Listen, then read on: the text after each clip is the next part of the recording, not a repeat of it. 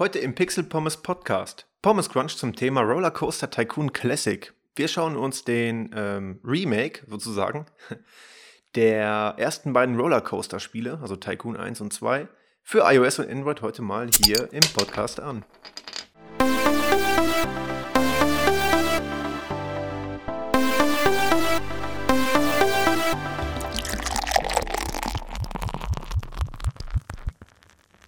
Und damit herzlich willkommen zum Pixel Pommes Podcast. Wir haben hier, wie schon gerade im Intro gesagt, wieder eine Pommes Crunch Episode zum Thema Rollercoaster Tycoon Classic für iOS und Android. Ich hätte auch gerne eine, eine, eine lange Episode mal wieder gemacht, denn äh, ja, wie gesagt, die langen Episoden finde ich eigentlich cooler als den Pommes Crunch, aber es hat sich gerade so angeboten, da A, die Zeit knapp ist. Ich bereite gerade parallel noch vier Episoden für den Dezember vor denn ich habe, ich wollte ursprünglich einen Adventskalender machen, allerdings hat ähm, dafür nicht gereicht. Ich habe überlegt, was könnte man auf 24 Türchen aufteilen. Naja, dann hat man so die Sachen im Kopf. Ich könnte 24 Games vorstellen, ich könnte irgendwelche coolen Sachen raussuchen, die dazu passen. Aber letztendlich ist das nichts Halbes und nichts Ganzes. Wahrscheinlich würde eh nicht jeder alle 24 Türchen angucken. Ähm, dann dachte ich, dann machen wir einfach vier coole Episoden an den Adventssonntagen jeweils, so als kleinen Adventskalender quasi den man sich dann hier im Podcast anhören kann, zu einem bestimmten Thema jeweils. Und das Ganze ist eine Episodenreihe und heißt Hardware-Mods für kalte Basteltage. Es, wie der Name schon sagt, geht es um äh, Modifikationen für die Konsole, die dann jeweils pro Woche dann eine vorgestellt wird. Äh, in der Form, dass man die Konsole ein bisschen tuned oder beziehungsweise moddet, äh, sprich optisch in Form bringt, optisch aufwertet, coole neue Funktionen hinzufügt und sprich sich quasi als Bastler komplett an diesen Geräten austobt. Den Anfang macht der Nintendo Game Boy DMG01, also sprich der ganz allererste Game Boy, gefolgt von NES, SNES und N64.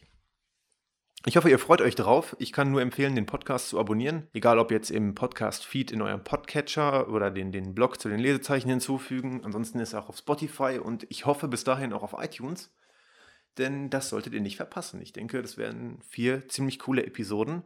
Und davon ab gibt es noch in der Mitte des Dezembers ungefähr ein kleines Gewinnspiel, an dem ihr teilnehmen könnt. Ich habe ähm, einen wunderbaren Preis zur Verlosung erhalten, den ich dann auch in einer Pommes Crunch Episode, vielleicht auch Anfang Dezember oder Mitte Dezember, ich weiß es noch nicht genau, hier einmal reviewen werde. Da gibt es dann, wie gesagt, einen kurzen Pommes Crunch dazu und äh, dann verlosen werde. Einer von euch kann diesen Preis gewinnen und ich freue mich auf rege Teilnahme an dem kleinen Gewinnspiel. Gut, das als kleines Intro. Ähm, wir haben heute Rollercoaster Tycoon Classic vorbereitet. Ich habe hier nur einen Pommes Crunch draus gemacht. Der Hauptgrund dafür ist dann äh, neben der knappen Zeit auch, dass ich eigentlich noch eine sehr ausführliche Episode zu Rollercoaster Tycoon machen möchte und jetzt nicht alles vorwegnehmen möchte. Und deswegen möchte ich einfach nur auf diese App eingehen, gar nicht so viel Hintergrundinformationen zu Rollercoaster Tycoon hier schon vorwegnehmen, sondern eher vorstellen, wie das, äh, wie das Game sich auf dem, auf dem Handy macht und ob es sich lohnt, das zu spielen. Denn ich spiele es gerade sehr viel. Ich habe es mir auf dem, auf dem Handy hier gekauft im App Store und kann es wie gesagt nur empfehlen. Rollercoaster Tycoon Classic ist ein Remake sozusagen. Er sieht nicht ganz aus wie ein Remake, äh, weil es von der Grafik her sehr äh, fast eins zu eins aussieht wie der allererste Rollercoaster Tycoon äh, Teil. Aber hier natürlich für die mobilen Varianten aufbereitet wurde, sodass man hier von einem Remake sprechen kann, würde ich sagen. Äh, der ersten beiden Teile. Also die Grafik ist aus Rollercoaster Tycoon 1, würde ich mal behaupten, zu 95 Prozent. Aber die Parkszenarien und Inhalte sind auch zum zum großen Teil von Rollercoaster Tycoon 2 übernommen worden, sodass wir hier quasi 2 in 1 haben in der Grafik von 1. Die mir übrigens auch am besten gefällt, weil sie einfach wirklich so richtig retro, ähm, aber detailliert ist. Also die Grafik ist auch pixelig und die ist auch auf dem Handy pixelig. Wenn man reinzoomt in den Park oder so, dann sieht man wirklich dann die ganzen Pixel, aber sie sieht einfach gut aus, weil sie so liebevoll und detailgetreu umgesetzt ist, wie schon damals im Originalspiel. Deswegen finde ich auch den allerersten Rollercoaster Tycoon Teil so super, weil da einfach wirklich mit so viel Liebe zum Detail gearbeitet wurde wie in kaum einem anderen Game. Ähm, das ist wirklich bemerkenswert und das merkt man selbst heute noch, selbst wenn die Grafik dann eben nicht perfekt ist, aber das ganze Game funktioniert einfach in sich so hervorragend, ähm, dass es wirklich dann extrem spielenswert ist. Dadurch, dass wir hier beide Teile kombiniert haben sozusagen in einer App, kommen wir auf insgesamt, ähm, ich glaube, 95 Parkszenarien oder mehr als 95 Parkszenarien, da man auch noch zwei Erweiterungen dazu kaufen kann Für Spielspaß ist also massig gesorgt. Neben den beiden Erweiterungen mit den Parkszenarien kann man noch eine, ähm, eine weitere kaufen, und zwar das Toolkit.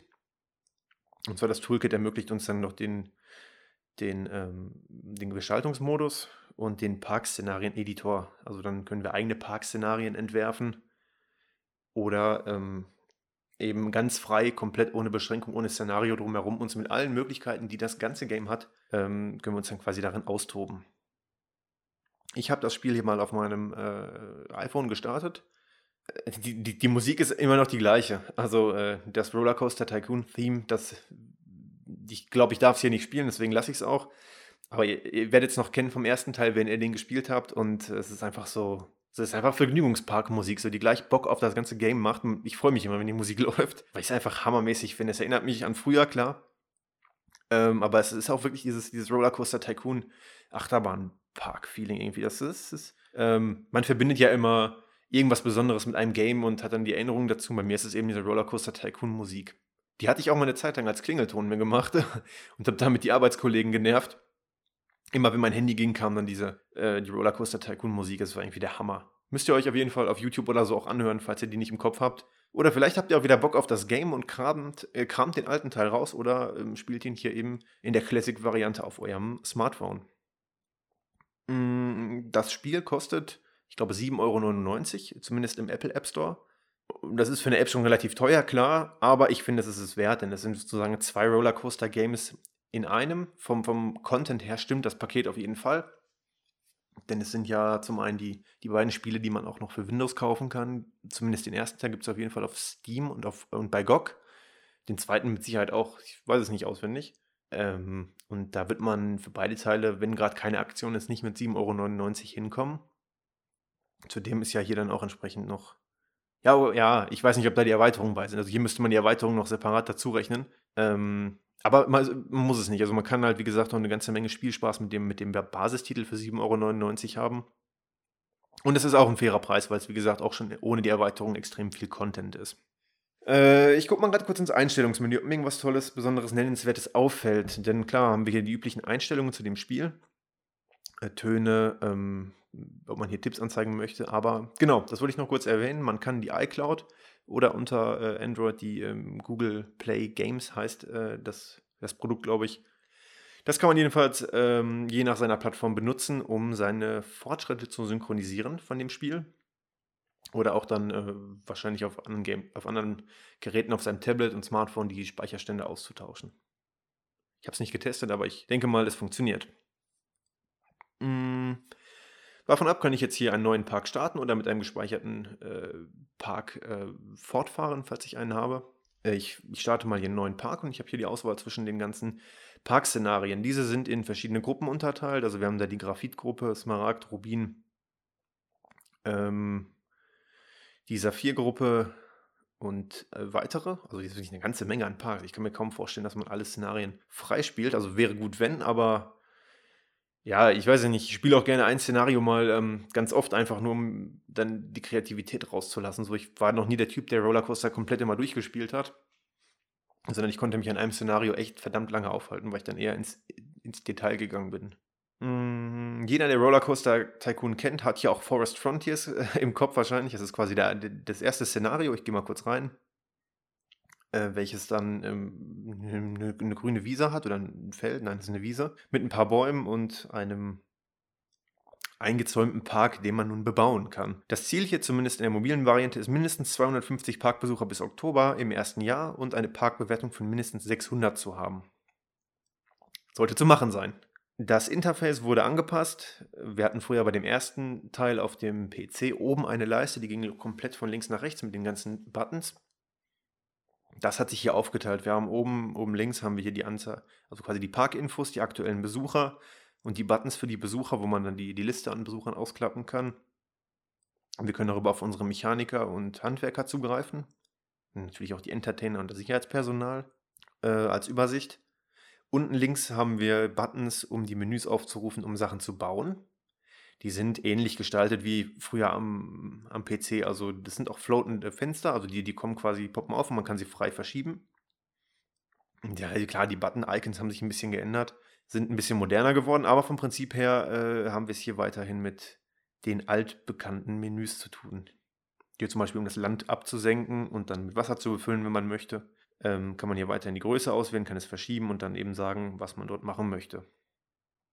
Daneben haben wir die Auswahl für Bäume und ähm, Dekorationen, Zäune etc. Da kann man seinen Park ein kleines bisschen dekorieren und hübsch machen.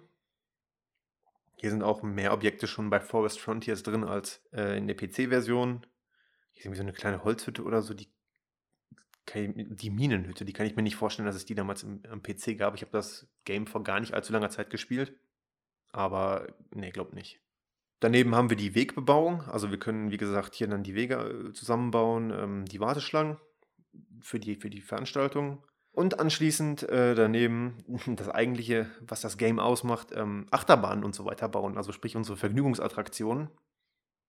Transportbahnen, Achterbahnen, aufregende Fahrten, gemäßigte Bahnen, Wasserbahnen, äh, also Ruderboote in dem Falle nur, die Läden und Stände, äh, Fressbuden, Lebensmittelstände und der Bereich Forschung und Entwicklung.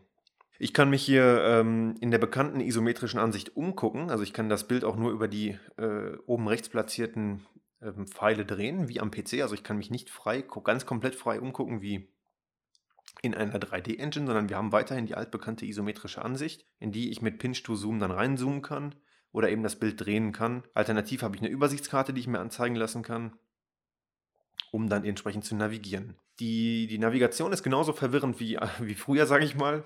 Nein, es klingt so böse, es ist nicht böse gemeint, aber es ist ja manchmal so, wenn man jetzt nicht weiß, ah, ist der Weg jetzt schon auf, auf der Ebene oder muss ich noch ein Kästchen weitergehen, gerade wenn man einen Weg nach oben quasi baut, ähm, quasi einen Abhang hoch oder runter und muss dann an irgendwas anderes andocken, einen anderen Weg oder an eine Wegplatte, die auf dem Berg liegt, wie auch immer, dann hat man schon manchmal den Überblick verloren. Oder noch schlimmer, wenn man eine Achterbahn frei baut das mache ich jetzt eigentlich selten. Da war ich früher voll der Typ für. So als Kind hat man das immer gerne gemacht. Aber irgendwie heute habe ich da den Spaß dran verloren, die Achterbahn frei zu bauen.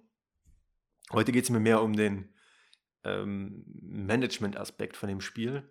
Und damals war es halt irgendwie das Beste, einfach die Achterbahn zu bauen. So man hat quasi sein ganzes Startbudget plus noch einen erweiterten Kredit nur für die Achterbahn ausgegeben. Und heute ähm, denkt man so, ja gut, hier ist eine schöne Standardbahn, freut sich, wenn die passt von, von den äußeren Gegebenheiten her. Man kann sie da einfach äh, bauen und dann ist dann auch Ruhe im Karton. Irgendwie, das ist irgendwie cool. Also, da habe ich auch gemerkt, wie sich das Spiel für mich verändert hat. Als Kind habe ich es halt wirklich sehr viel ähm, frei und kreativ gespielt und heute besteht die Kreativität eher aus der Anordnung und dem, dem Wirtschaftlichen, wo man so denkt, ja, wie mache ich das jetzt ähm, von der Parkgestaltung her so, äh, dass es den Besuchern wahrscheinlich gefällt und natürlich auch, wie es mir gefällt. Und wie kriege ich den Park wirtschaftlich äh, auf die Reihe? Und damals war es halt wirklich im Prinzip nur Achterbahn bauen und wer baut die höchste und schnellste Achterbahn? Und am Ende wundert man sich, dass kein Besucher jemals in die Achterbahn gegangen ist. Hm. Aber interessant, wie sich das Spiel quasi mit einem selbst, oder die Sicht auf das Spiel mit einem selbst dann verändert hat. Äh, die Zeit wird knapp hier im Pommes Crunch. Daher komme ich noch einmal zu den wichtigsten Punkten von dem Spiel als solches. Hm, die Grafik ist wie gesagt so geblieben, wie sie früher war. Äh, Assets wurden zusammengefügt aus Rollercoaster Tycoon 1 und zumindest teilweise aus Teil 2, also dass wir hier mehr Möglichkeiten zum Bauen haben behält aber wunderbar den Flair von Rollercoaster Tycoon 1 bei. Es gibt ein paar Sachen, die äh, ich nicht so geil finde. Und zwar, ja, zum einen wurde das Spiel noch nicht für das iPhone X angepasst, für die Notch. Ich weiß nicht, wie es bei Android aussieht, ob die Notch-Geräte da auch ähm, berücksichtigt werden. Denn die, alles, was am, jetzt, ich habe es jetzt so im, im, Querformat, dass rechts die Notch ist, dann werden die Buttons abgeschnitten, Optionen, Screenshot, Laden, Speichern, Verlassen.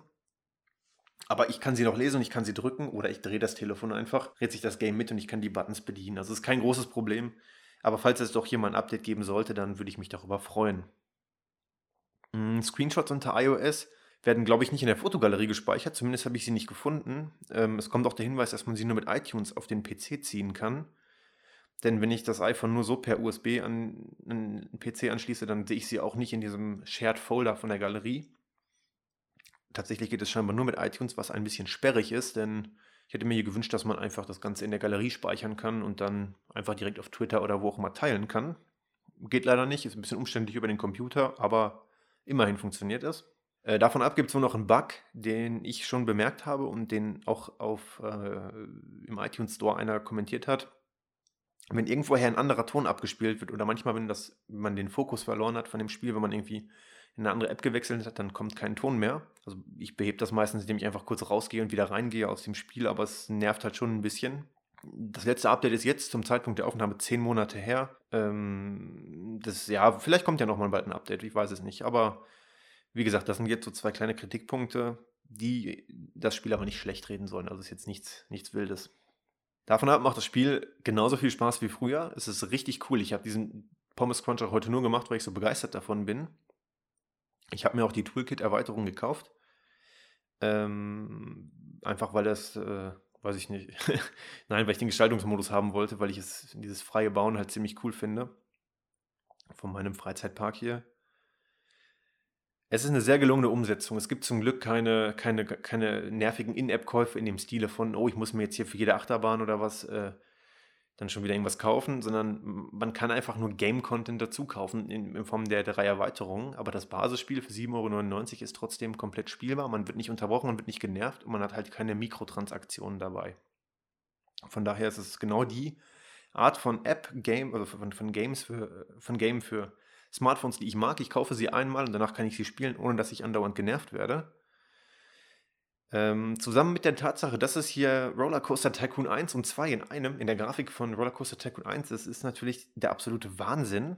Ihr merkt schon ein bisschen, dass ich halt mega angetan bin von der App und sie deswegen nur empfehlen kann.